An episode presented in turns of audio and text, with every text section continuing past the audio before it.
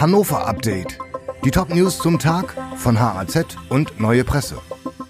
Montag, der 18. September.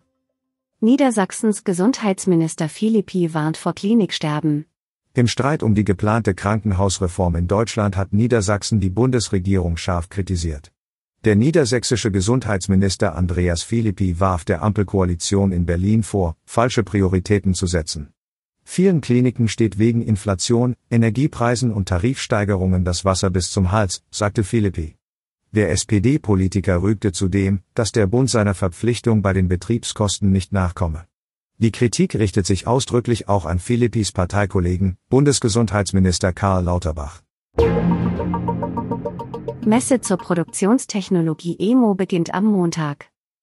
Heute startet die Weltleitmesse der Produktionstechnologie EMO auf dem Messegelände in Hannover. Fachbesucher kommen für sechs Tage auf dem Messegelände zusammen. Die drei Schwerpunkte der Schau sind Nachhaltigkeit in der Produktion, Digitalisierung und die gesellschaftlichen Herausforderungen an die Branche mit ihren Märkten. Insgesamt präsentieren sich 1850 Aussteller aus 42 Ländern in 15 Hallen.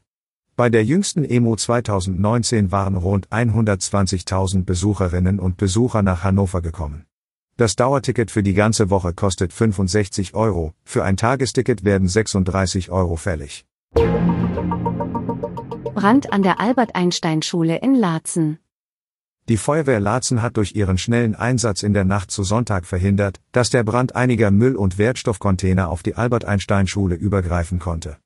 Der Alarm war gegen 0.30 Uhr eingegangen. Die ersten vor Ort eingetroffenen Polizisten meldeten, dass bereits mehrere Fensterscheiben geborsten waren. Der Brand drohte unmittelbar auf das Gebäude der Gesamtschule überzugreifen. Über die Brandursache und möglicherweise den oder die Täter ist noch nichts bekannt. Zwei Behälter für Altpapier und einer für Restmüll hatten in Flammen gestanden. Hannover 96 mit höchstem Zweitligasieg seit 1995. Auf so ein Fußballfest haben die Fans von Hannover 96 lange warten müssen. Bei der Fußballgala im Zweitligaspiel gegen den VfL Osnabrück deklassierte das Team von Trainer Stefan Leitl mit 7 zu 0 den Tabellenletzten im Niedersachsen-Derby. Mit dem Kantersieg vor 37.000 Zuschauern in Hannover kletterte die Mannschaft auf den vierten Tabellenplatz. Das 7 zu 0 war der höchste Zweitligasieg für den Verein seit 1995. Damals gab es ebenfalls ein 7 zu 0 gegen den FSV Frankfurt. Am kommenden Sonntag geht es für 96 nun zum Spitzenspiel bei Tabellenführer Fortuna Düsseldorf. Dieses Hannover-Update wurde maschinell vertont. Der Autor der Texte ist Sönke Lill. Alle weiteren Ereignisse und Entwicklungen zum Tag ständig aktuell unter haz.de und neuepresse.de.